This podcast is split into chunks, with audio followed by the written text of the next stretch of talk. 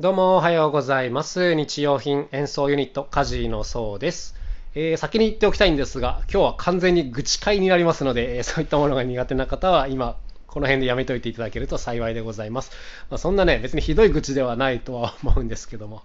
タラタラといきたいと思います。あのードラムのね、レッスンっていうのをやってまして、まあ全然あの副業的にやってるんで回数は多くないんですけども、月にどうかな15時間とか20時間とか、まあ、そのぐらいかなと思うんですけどもやっててこう生徒さんもいろんなレベルの方がいらっしゃいます。完全初心者の方とかもうかなり叩ける方とかねいろいろいらっしゃるんですけども上手になってきた方はですねもうあの僕が用意したカリキュラムというよりももういろんな曲やりましょうということでどんなどんどんあのいろんな曲をやってるんですね。で基本的にはこの生徒さんの希望を聞いて、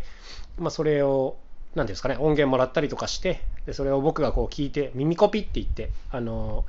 全部ドラム何してるかっていうのを分析してこう手書きで譜面に書き起こして、まあ、渡してやるということをやってるんですけども、まあ、大体の曲が耳コピはできるんですけども結構ね大変なんですよこれが。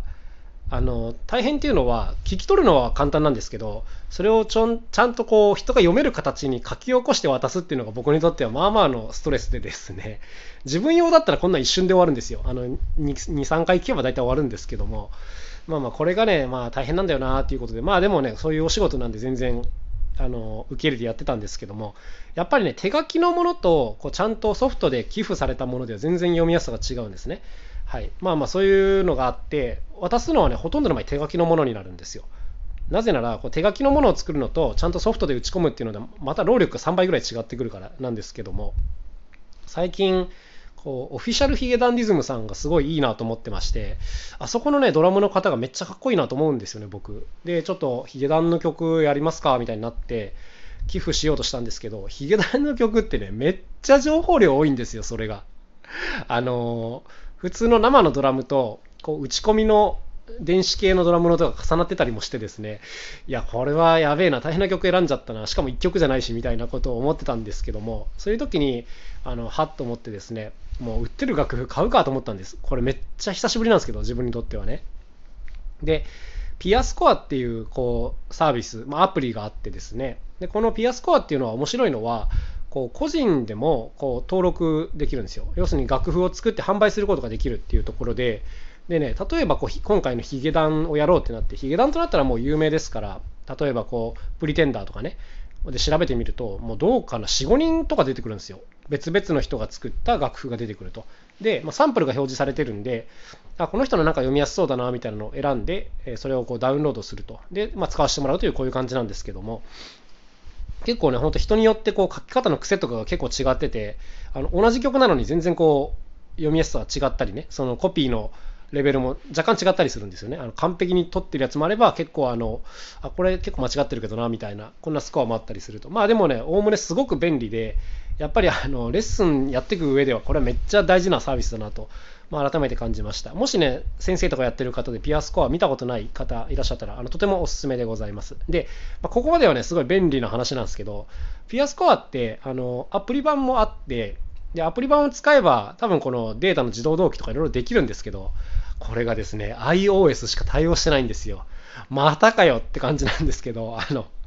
この間のクラブハウスもそうだったんですけども、Android 対応してないアプリがなんか最近次々と僕の周りでたまたまですけど出てきてるんで、いやー、マジかよと思いながらね、あの残念ながらこうデータ同期ができないんで、まあ、しょうがないんで、こう PDF だけ落として、こう印刷して使うというこんな感じでやっております。えこれがまず愚痴その1ですね。いやいや、Android 版も出してくれりゃいいのにっていう、まあまあ、はい、すいません。そんなところでございました。で、もう一個はね、あのまあ、今回のタイトルにもなっているんですけど、ギャラが安い仕事ほど大変になる問題っていう、まあ、これね、フリーランスあるあるだと思うんですけど、こうちょっとね、この間人と話をしてまして、その方の映像系の仕事をされてる方なんですけども、まあ、ちょっとやっぱコロナでだいぶきついから、単価安い仕事でも引き受けるよみたいな感じで、まあ、受けたということなんですけども、なんかこういざやってみたら、最初に聞いてた内容からどんどんこう追加の、何ですか、情報が出てきちゃったみたいな。いや、なんか最初はこう3カメぐらいで撮って、なんて言ったかな、講演会、喋る講演会の撮影って言ってたんですけど、3カメぐらいで撮って、まあ、それをこう上手に、上手にというかね、ある程度クロスフェードとかして納品すればいいという、これぐらいだから、まあ1時間ぐらいあればできるかみたいな、あの、作業だったっぽいんですよ。で、それをこう、まあ何万円かで受けたみたいな話をしてて、でいざ受注したら、こう出てる人たちがアマチュアだったのもあって、結構こうパネル、あ、じゃじゃスクリーンか、プロジェクターで映し出された内容と喋ってるのが違ったりすることがあると。で、なんか字幕をつけなきゃいけなくなったとかですね、あのなんか映像もその間違った字幕あのプロジェクターを映さないようにみたいな編集の指示があったりとかでえぐい仕事量になったみたいな話があってえそれ追加料金ちゃんともらったんすか？って聞いたらいやもらえないんだよそれがとか言ってて。でも話自体なくなるよりマシだからやるみたいなことをおっしゃっててですね。あのうわーと思ったんですねであの聞いてみたら単価が結構厳しい仕事ででなんかそれを聞いた時にこの単価低い仕事ほどややこしくなる問題は、これね、僕たちもすごく経験があってですね、自分たちはこう出演料をね、ホームページで公表しててですね、で基本的にはその金額でやるんですよ。やるんですけど、ごくまれに、その例えば何箇所まとめて発注するから、これぐらい割り引いてくださいみたいなオーダーが来ることがある。で、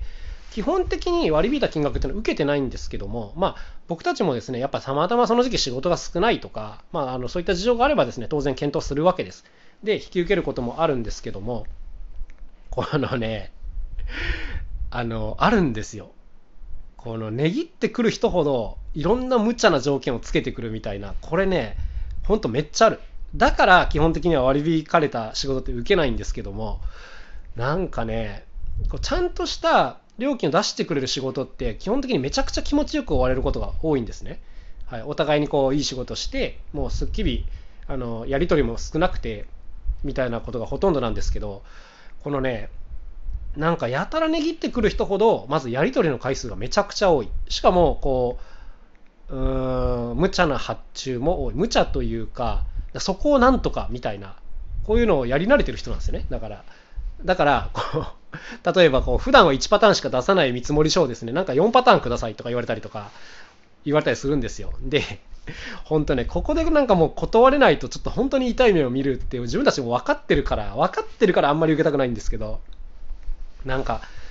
いや、本当にある、これは。単価高い仕事ほどやっぱいい仕事になるし、単価安い仕事ほどきつい仕事になる。で、しかもですね、単価安い仕事って一回うまくいっちゃうとまた次が来るんですね。まあそれはそうですよね。はい、それはそうなんですけど、ここをずるずると引き受けてると、やっぱりまたあの同じ苦しみが繰り返されるので、まあ、基本的にはやっぱこう1回受けて、あのブラックリストに入ってた仕事っていうのはもう受けないっていうふうに決めているんですけども、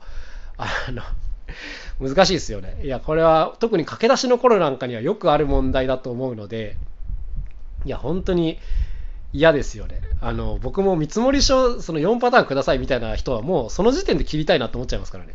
あの、いや、